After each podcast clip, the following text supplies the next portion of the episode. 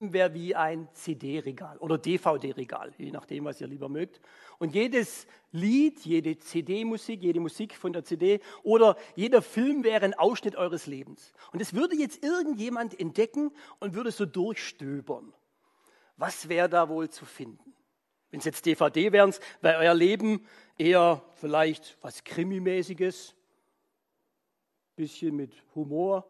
Oder wäre es eher so eine aufsteigende Geschichte, für alle Rocky-Liebhaber, ist für eher für die ältere Generation. Oder wäre dein Leben eher was, was Geschichte schreibt, die Welt verändert? Oder eher wäre dein Leben was Lustiges, die sieben Zwerge? Die Welt, der Wald ist nicht genug oder Männer allein im Wald? Wäre das was eher dein Leben?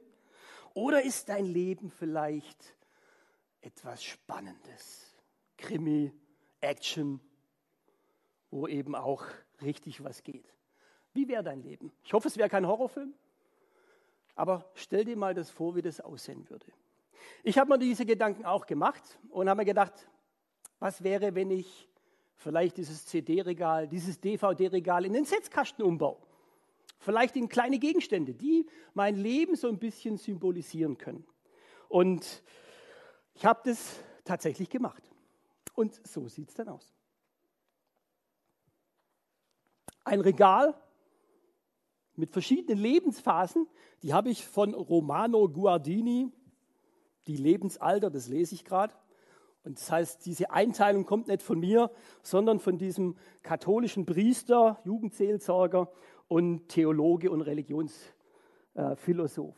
Also sehr spannend, was auch in diesem Buch steht. Und ich habe dann einiges auch übertragen auf mein Leben.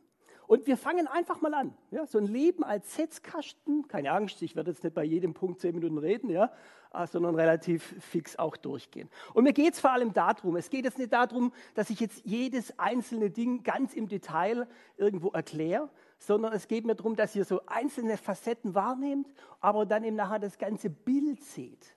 Um das geht es, warum Jesus mir so wichtig ist. Es beginnt Erst die Abteilung im Mutterleib oder schon davor und die Geburt. Es ist so spannend, schon bevor ich überhaupt irgendwas zu melden hatte, in Form von, dass meine Mutter das im Bauch irgendwie gemerkt hat, dass ich da bin, oder in der Geburt dann zu schreien, schon da davor hat Gott genau gewusst, was er hat. Er hat mich schon ins Bewusstsein hineingezogen.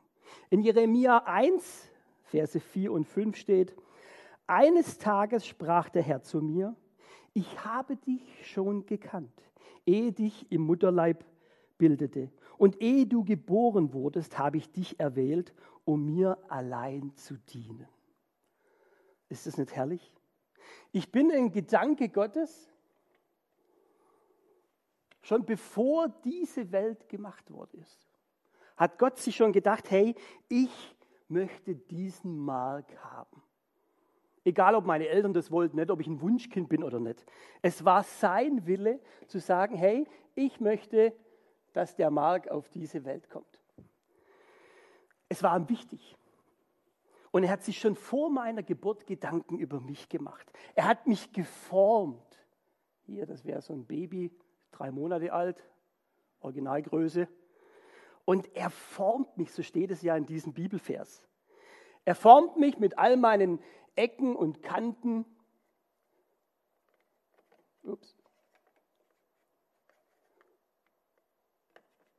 Ja, so kann es auch bleiben. Und ihm war es egal, was für gängige Schönheitsideale es gibt. Es muss nicht immer alles so schön sein, wie ich mir das vielleicht gerade denke, sondern es reicht ja eigentlich schon, wenn ich weiß, hey, da ist einer, der hat sich Gedanken gemacht und der hat mich geformt. Und das nächste auch, ich bin erwählt, so steht es in dem Vers ja auch drin. Ich bin in der Hinsicht dann eben auch wertvoll.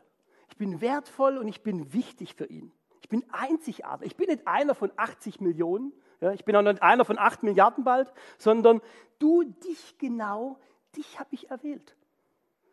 Und im letzten auch dann, um ihm dann zu dienen. Ich finde es schön, auch nochmal das Bildchen hier, wenn ihr das nochmal seht, das ist das gleiche Bild wie auf dem Flyer, das als Baby, ich als kleiner Hosenpimpf. Ja. Und er hat mich gemacht nicht aus Versehen, sondern aus dem Zweck, dass er Gemeinschaft mit mir haben will. Er hat diese ganze Welt, ganze, ganze Welt gemacht und hat mich dann nicht als Pimpf in diese Welt geworfen, sondern er hat gesagt, ich möchte, dass wir beide zusammen leben, dass du mir dienst und ich dir helfe dabei. Und das ist doch was Wunderschönes. Es gibt eine enge Verbindung zwischen mir und zwischen Gott. Und ohne es vielleicht schon zu wissen, ist Gott schon präsent in meinem Leben. Und so ist schon die erste Grundfrage meines Lebens eigentlich beantwortet. Wo kommen wir eigentlich her? Und es ist doch gut zu wissen, es ist gut, dass ich das weiß. Ich bin kein Zufall. Ich bin nicht irgendwie ein fortgeschrittener Affe, sondern Gott hat mich geschaffen und er liebt mich über alles. Erste Ebene.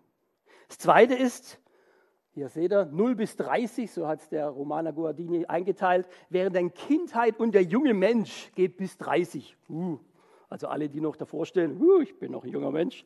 Ja. Und da habe ich mal den Psalm 139, Vers 16 hingelegt. Als ich gerade erst entstand, hast du mich gesehen. Alle Tage meines Lebens hast du in dein Buch geschrieben, noch bevor einer von ihnen begann. Ich habe hier ein Bild aus meiner Kindergartenzeit. Das heißt, als ich dann schon richtig schon ein bisschen unterwegs war, so klein und ja, da hat Gott schon mir sowas wie einen Kompass hineingelegt. Das hier oben ist so ein elektronischer Kompass, ja, wo man dann schauen kann, wohin das geht. Und Gott sagt mir, hey, ich habe einen Plan für dein Leben. Ich mache sowas wie eine Schatzsuche mit dir, ja, so ein Geocaching. Ja. Ich gebe dir kleine Hinweise, den Weg musst du natürlich schon auch selber finden, aber Gott geht mit mir diesen Weg. Er geht auch die Umwege mit mir. Und ich bin eben nicht sein Arbeitsesel, sondern er ist mein Papa, er ist mein Freund. Ich bin sein Kind.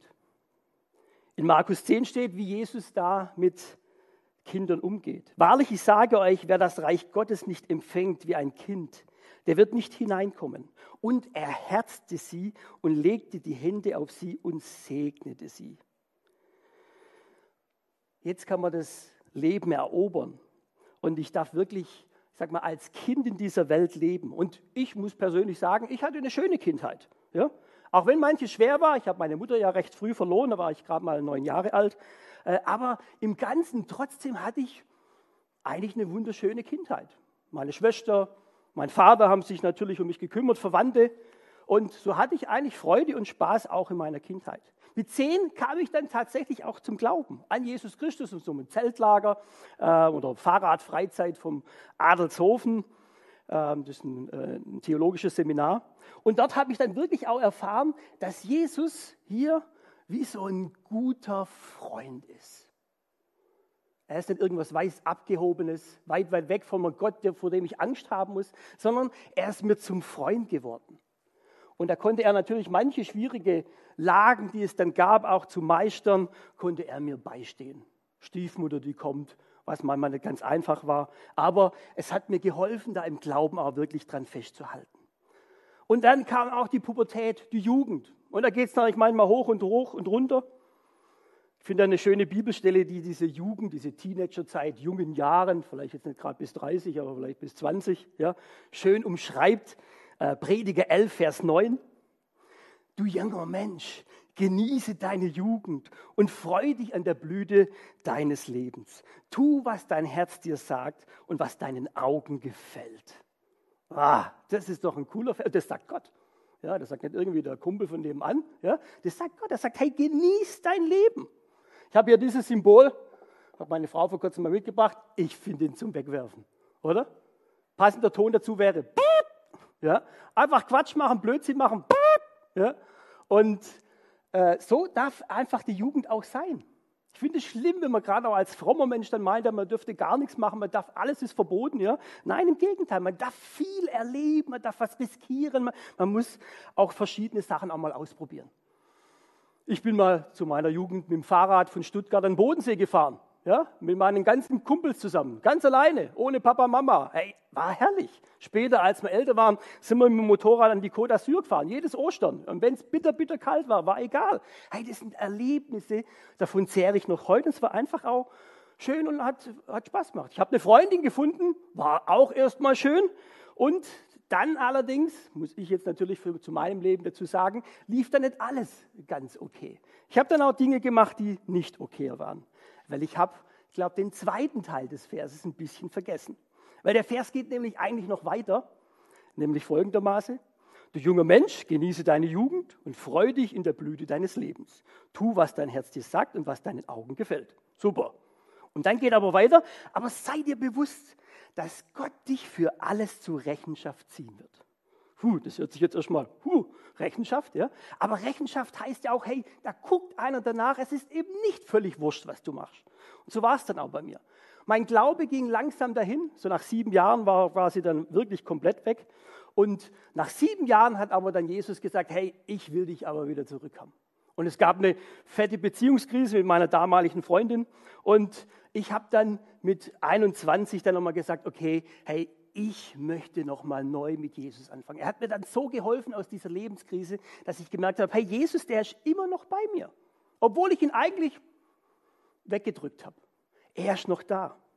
Und das ist doch das Wunderbare, dass er immer wieder einen Neuanfang schenkt. Und das ist wirklich was Einmaliges bei diesem Gott der Bibel, bei Jesus Christus. Er stellt nicht nur Regeln auf und möchte, dass wir das alles erfüllen und wenn nicht, gibt es rechts und links einen Backen hin, sondern er sagt, hey, wenn auch mal was schief läuft, hey, ich bin dafür da und nehme dir diese Schuld weg. Es gibt einen Neuanfang. In Römer 3, Vers 25 steht, um unsere Schuld zu sühnen, hat Gott seinen Sohn am Kreuz für alle Welt sterben lassen und auch für mich. Jesus hat sein Blut für uns vergossen und mit diesem Opfer die Vergebung für alle erwirkt, die daran glauben hey, da gibt es einen Neuanfang. Ich habe das hier mal symbolisiert mit diesem Kreuz und diesem ja, Ehepaar, das sich wieder gefunden hat, nachdem sie getrennt waren, weil ich habe dann meine Freundin, meine heutige Frau, die Diana, uns wieder zusammengebracht. Aber das ging nur, weil es einen Neuanfang gab mit Jesus Christus, der für mich am Kreuz starb. Hey, ist das nicht was Unglaubliches? Ein Gott, der für dich stirbt. Hey, wo gibt es das noch ein zweites Mal?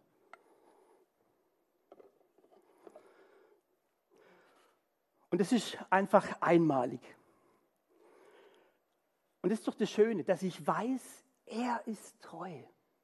Er ist treu, sogar wenn ich untreu bin. Er bleibt an meiner Seite.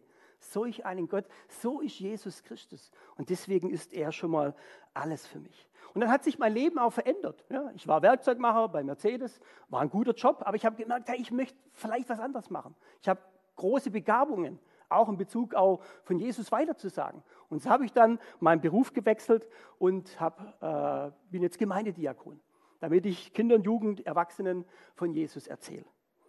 Und so hat Gott schon mit mir angefangen, eine Geschichte zu schreiben. Ob jetzt hauptamtlich oder ehrenamtlich, spielt keine Rolle. Aber er schreibt eine Geschichte mit mir und er schreibt auch eine Geschichte mit dir.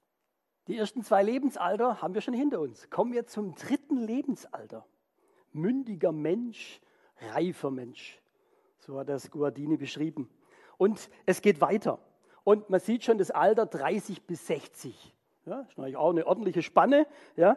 Und natürlich sind viele Dinge, die ich jetzt sage, auch schon vorher da. Aber Romano sagt ein bisschen, in diesem Alter verdichtet sich das alles nochmal. Es wird nochmal bewusster wahrgenommen. Zum Beispiel auch dieser Vers. Jesus aber sprach zu ihm, du sollst den Herrn, deinen Gott lieben, von ganzem Herzen, von ganzer Seele und von ganzem Gemüt. Dies ist das höchste und das erste Gebot. Das andere aber ist dem gleich Du sollst deinen Nächsten lieben wie dich selbst. Hier stecken ein paar Dinge drin. Und das erste ist natürlich auch Verantwortung gegenüber Gott zu haben. Ich habe das jetzt hier mal in Form einer schönen Lutherbibel. Und egal jetzt, ob als Hauptamtlicher oder ehrenamtlich, anderen von Jesus zu erzählen. Das ist ein Auftrag an uns alle, die wir Christen sind. Und natürlich hat jeder Mensch andere Ideen und Vorstellungen, wie das, äh, wie das äh, passieren kann.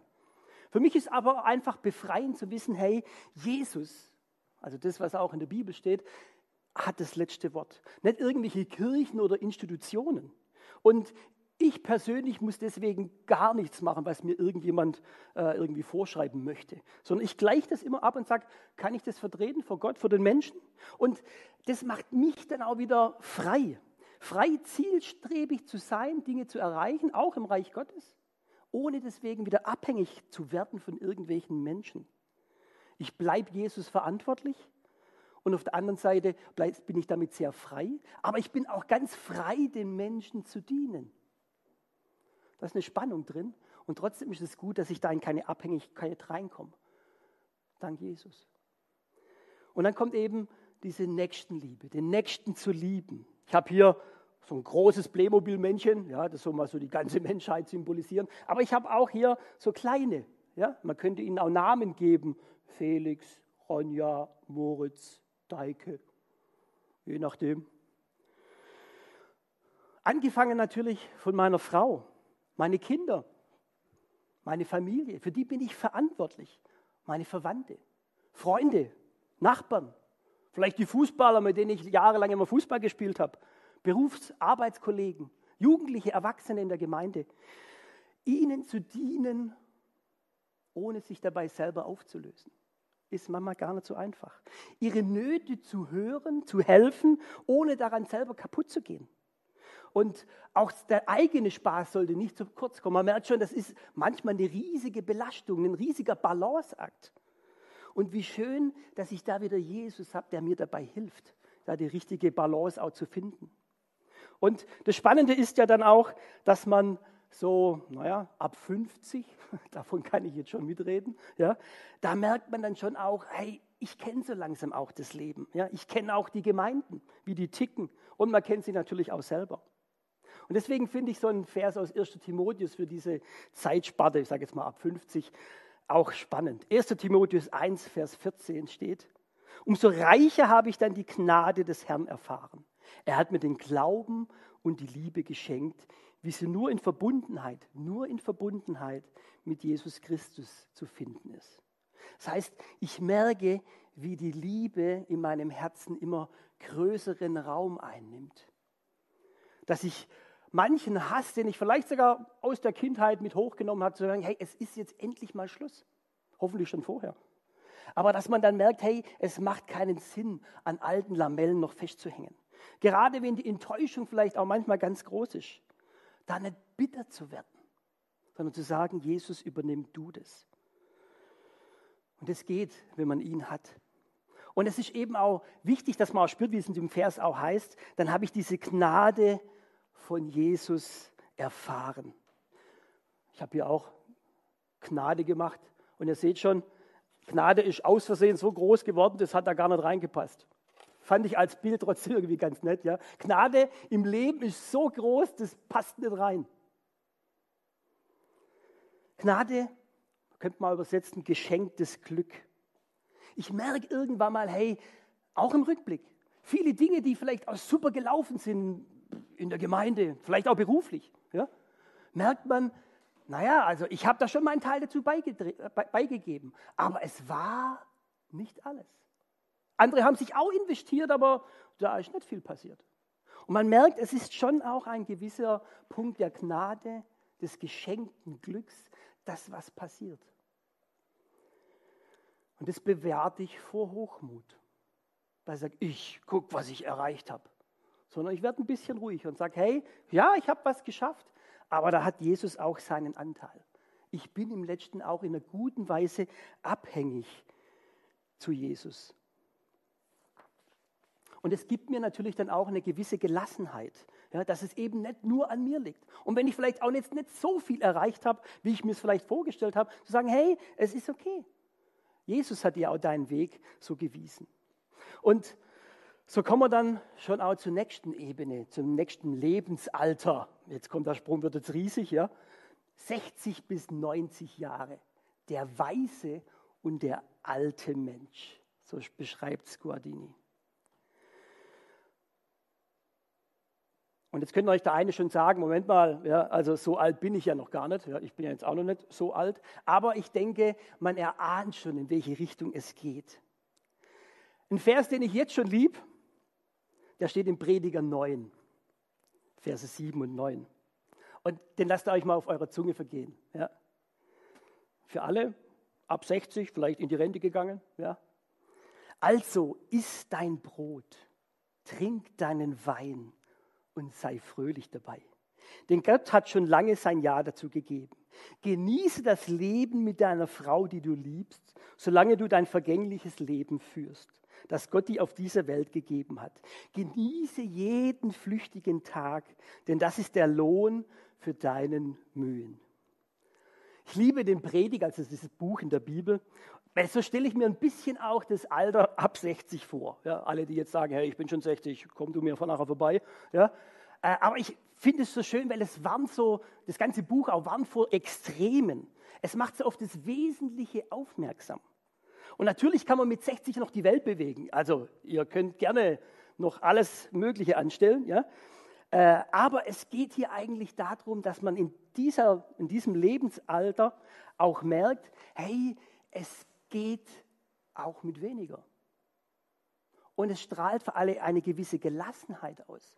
Wenn ich das vorher verstanden habe, hey, ich kann alles erreichen mit Jesus oder wenn es auch nicht erreicht hat, aber ist auch okay, dann in diesem Lebensalter noch viel mehr. Da heißt es dann für dich, hey, du hast viel erreicht. Ja und? Es vergeht auch. Oder ich habe nicht so viel erreicht. Na und? Dann war es halt weniger. Also du merkst, dass in diesem Alter, wenn da zu viele Zwänge auch drin sind im Leben, dann hast du so schlechte Berater, dass du unter Druck kommst. Und dieser Prediger, der drückt es so ein bisschen aus, so diese schöne Gelassenheit. Ich finde dieses, hier hat meine Frau, müsst ihr mal schauen, ey, ist das nicht herrlich? Das könnte meine Frau sein. Die sitzt auf dem Sofa, trinkt so ein schönes Tässchen Kaffee und ich sehe mich daneben. Am Schluss bleibt, und je älter du wirst, umso mehr natürlich, ja, jetzt denk mal 80, denk vielleicht 90, ja, dass du mit deiner Frau zusammen den Tag genießt. Und wenn du vielleicht auch allein bist, dann natürlich mit den Dingen, die du liebst, einfach dann auch den Tag zu genießen. Im Blick wird auf das Älterwerden wird der Blick immer mehr geschärfter. Und so kommt dann auch der Tod immer mehr auch ins Blickfeld. Das gehört einfach dazu, auch zum Leben. Zu jedem Leben gehört auch das Sterben dazu. Und es fängt natürlich, sage ich jetzt mal, in diesem Alter verstärkt an. Man soll das natürlich immer vor Augen haben. Und so heißt es in Römer 14, Vers 7 bis 9, leben wir, so leben wir dem Herrn. Sterben wir, so sterben wir dem Herrn. Darum wir leben oder sterben, so sind wir des Herrn. Ich habe hier dieses etwas besondere Symbol. Es ist ein großes S und in der Mitte so eine Kugel. Sinn. Um was geht es hier eigentlich wirklich? Mit was bin ich eigentlich verankert hier, im, hier auf Erden und im Himmel?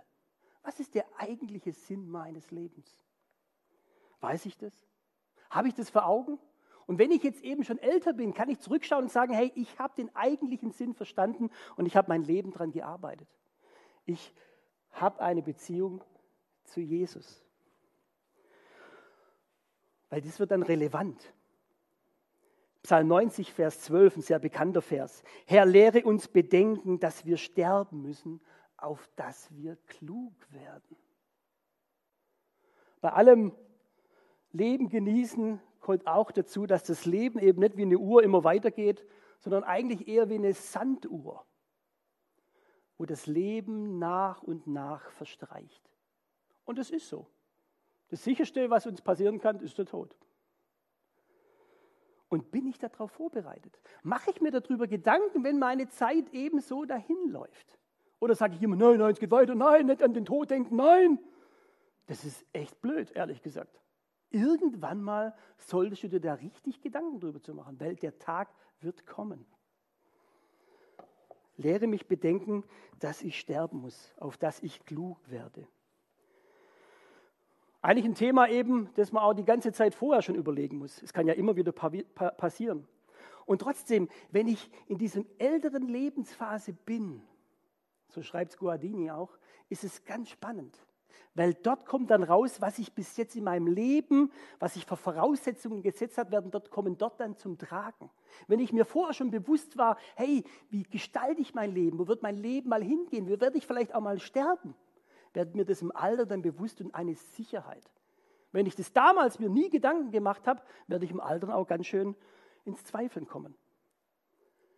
So beschreibt er es. Und deswegen ist es so gut, schon in jungen Jahren zu wissen, aber ich weiß, dass mein Erlöser lebt. Und dass ich das dann im Alter richtig so festhalten kann. Aber ich weiß, dass mein Erlöser lebt. Dass er wie so ein Anker ist in meinem Leben, wo ich sage, auch wenn ich vielleicht nichts mehr denken kann, wenn ich vielleicht auch nicht mehr laufen kann, auch wenn ich vielleicht mir alles zu viel wird, wenn ich wirklich nur noch mich und meine Kaffeetasse kenne. Und wenn ich dann noch weiß, ich weiß, dass mein Erlöser lebt. Dann kann ich leben und damit kann ich dann auch sterben. Und kommen wir jetzt zum letzten Lebensalter. Eigentlich Lebensalter wäre vielleicht der falsche Ausdruck, eigentlich ist es schon das Sterben und der ewige Mensch. Es geht jetzt praktisch alles, was nach dem Tod kommt. Das Schöne ist, dass in der Bibel da relativ viel auch darüber gesagt wird. Wie wird es einmal sein, wenn ich gestorben bin? Wenn ich Jesus als Freund habe, als mein Erlöser, diesen Anker in der Hand habe, dann kann ich darauf vertrauen, dass ich dann auch in den Himmel komme. Es wäre jetzt relativ vieles im Detail zu beschreiben. Wir müssen mal Offenbarung 21 und 22 lesen, also in der Bibel die letzten zwei Kapitel. Da steht relativ viel über den Himmel drin. Ich komprimiere es mal. Ihr müsst es mir vielleicht ein bisschen einfach glauben, ohne dass ich jetzt Bibelstellen anzeige. Ihr könnt es nachlesen. Aber viele wissen auch, Himmel heißt vor allem kein Leid. Ich habe hier so einen traurigen Smiley durchgestrichen. Er wird abwischen alle Tränen. Alles, was uns hier auf dieser Erde so schwer gefallen ist, das, was Schöne, was uns das Leben, also sagen wir, das, was uns manchmal das, das Schöne geraubt hat, das wird im Himmel nicht mehr sein. Innere wie äußere Schmerzen. Das fängt an vom Zahnweh bis hin zu Herzschmerz oder vielleicht wirklich auch schwere körperliche Behinderungen, Verstümmelungen. Dort wird alles nicht mehr sein, komplett neu wiederhergestellt. Glück allein. Gesundheitlich topfit und innerlich auch wieder völlig genesen, egal was mit dir auch auf dieser Erde dann auch ist oder war. Er wird alles wiederherstellen. Kein Leid, ist das nicht herrlich? Das zu wissen, hey, das wird da einmal wirklich viel, viel besser sein. Oder auch, Gott wird immer gegenwärtig sein. Ich habe hier so eine Krone. In der Bibel steht, Gott ist das Licht und er wird über allem strahlen. Gott wird einen Thron haben mitten im Himmel und alle dürfen zu ihm kommen. Und es wird so hell, so ein helles Licht wird vom Ausgehen, dass sogar die Sonne keine Rolle spielt. In der Bibel steht, es wird keine Sonne mehr geben. Und dann denkt man sich, was, keine Sonne, das ist doch voll cool, Sonne ist doch voll schön, kann man sich bräunen und alles. Aber so gibt es viele Dinge, die da plötzlich wegfallen, die für uns eigentlich unglaublich schön sind. Aber sie werden wegfallen, weil es was Besseres gibt. Es muss was Besseres geben wie eine, wie eine herrliche Sonne. Gott selber. Und er wird überall sein. Das ganze, ich sage mal, der ganze Himmel wird lichtdurchflutet sein. Regenbogenfarbig, steht jetzt so direkt nicht drin, aber indirekt. Und es ist einfach eine wunderschöne Gegenwart Gottes zu spüren. Du kannst Gott auf den Schoß hocken. Ist es nicht schön? Und es wird auch Gerechtigkeit geben. Gerechtigkeit für alles Ungerechte, was es hier auf dieser Welt gibt. Manchmal denkt man ja an, wow, wie kann der und der, dass der noch davonkommt. Ich glaube, in gewisser Weise wird Gott schon auf der Erde Gerechtigkeit walten lassen. Da mache ich mir auch keine Sorgen. Aber im Himmel gibt es die absolut letzte Gerechtigkeit. Jede Ungerechtigkeit wird auf den Tisch kommen. Nichts wird verborgen bleiben. Und alle Bücher werden aufgetan und es wird dann Gerechtigkeit geben. Also keine Angst, du wirst nicht zu kurz kommen. Allerdings auch für dich wird es Gerechtigkeit geben und da wird es wichtig sein, dass du sagst, aber ich habe auch Jesus, der für mich auch mein Anwalt ist. Und dann kommt für mich so der, der Schluss dann noch. Ja, wo ich sage, okay, wie muss ich mir jetzt konkretes Leben so vorstellen? Ich finde es manchmal so furchtbar, wenn man sich vorstellt, okay, ich komme jetzt in den Himmel und dann sitze ich auf Wolke 7 und singe die ganze Zeit Halleluja und das soll dann cool sein. Muss ich mir hundertmal einreden, dass ich es wirklich glaube. Ey, das glaube ich überhaupt nicht. Und auch nach der Bibel, wenn man so ganz genau mal reinschaut, ja, ist es ganz bestimmt nicht so. Muss ich auch mal überlegen, so, bevor der Sündenfall kam, hat Gott ja schon eine Erde gemacht. Und es war ja praktisch schon Himmel auf Erden, wo Gott dabei war. Und da war es auch nicht so, dass man bloß auf der Wolke 7 gesessen und gesagt, Halleluja, ja, sondern da gab es einen Garten, da konnte man was bebauen, da konnte man arbeiten. Das heißt, es wird im Himmel auch noch Arbeit geben. Äh, was? Ich habe gedacht. Ja? Nein, es wird auch Arbeit. Es gibt wahrscheinlich sogar auch Schule. Warum? Weil man dann immer wieder was lernt, aber ohne Frust. Ja, also wenn du da deine Radieschen anpflanzt, dann kommen keine Schnecken und fressen die, ja, sondern die bleiben einfach und werden Riesengeräte und du freust dich, wow, was für ein cooles Radieschen. Ja. Oder stellt euch vor, einfach jedes Hobby, das du hier machst und dir vielleicht das Geld ausgegangen ist, wird da oben nicht sein. Du kannst dein Hobby weitermachen. Ja.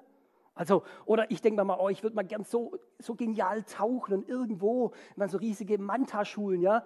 Äh, Christa und Robby, die wissen natürlich schon, wie das geht, ja. Und sowas zu sehen ist unglaublich. Ich habe das noch nicht gesehen, ja. Aber ich werde es mal im Himmel tun. Wie er das macht, keine Ahnung, Riesenpool, extra Manta-Schule für mich, ja. Aber es wird das alles geben. Und plötzlich merkt man, hey, der Himmel wird lebendig. Ja?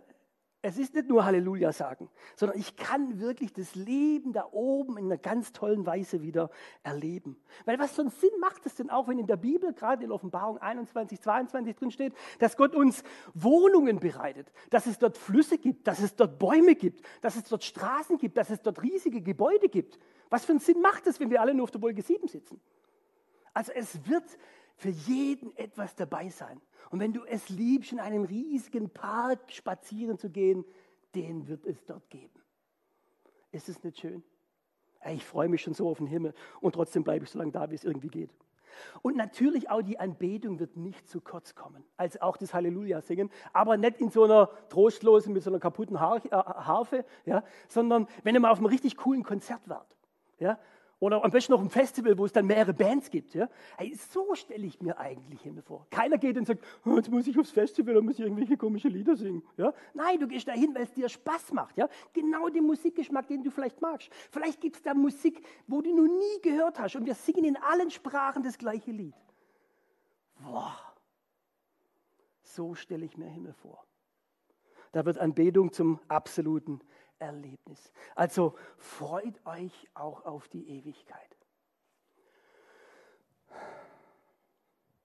Jetzt habt ihr mal das ganze Leben vor Augen. Es geht mir gar nicht darum, dass ihr jetzt eben die einzelnen Sachen nochmal zusammenkriegt. Spielt keine Rolle. Ich möchte, dass ihr das Gesamtbild nochmal vor Augen habt. Diesen ganzen Schrank hier. Jesus durchzieht das Leben, er ist das Fundament des Lebens und er ist auch das Ziel des Sterbens. Und jedes einzelne Fach könnte man natürlich irgendwie auch anders belegen, anders formulieren, auch mit anderen Inhalten. Aber Jesus, der wirklich alles miteinander verbindet, wo gibt es das denn schon? Wo gibt es Verbindung von absolutem Spaß, dann aber auch vor allem Vergebung und Neuanfang? Gnade unverdient, auch wenn du echte Böcke gebaut hast.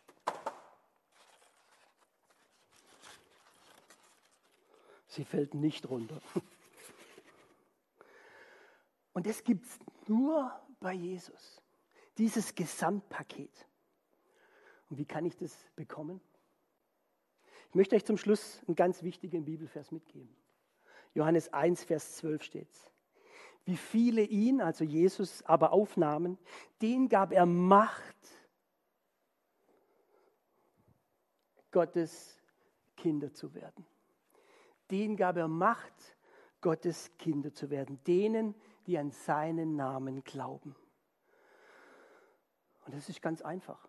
So wie ihr dieses Bildchen hier habt, dieser kleine Junge, der da den Arm um den wahrscheinlich Papa legt, so können wir unseren Arm um Jesus legen. Und können ihm sagen, Herr Jesus, ich habe vielleicht nur die Hälfte verstanden, was der Marc jetzt da vorne gepredigt hat. Aber ich habe eins verstanden, an dem Jesus, da hängt irgendwie alles. Ob ich es verstehe oder nicht verstehe. Und genau das kannst du ihm sagen.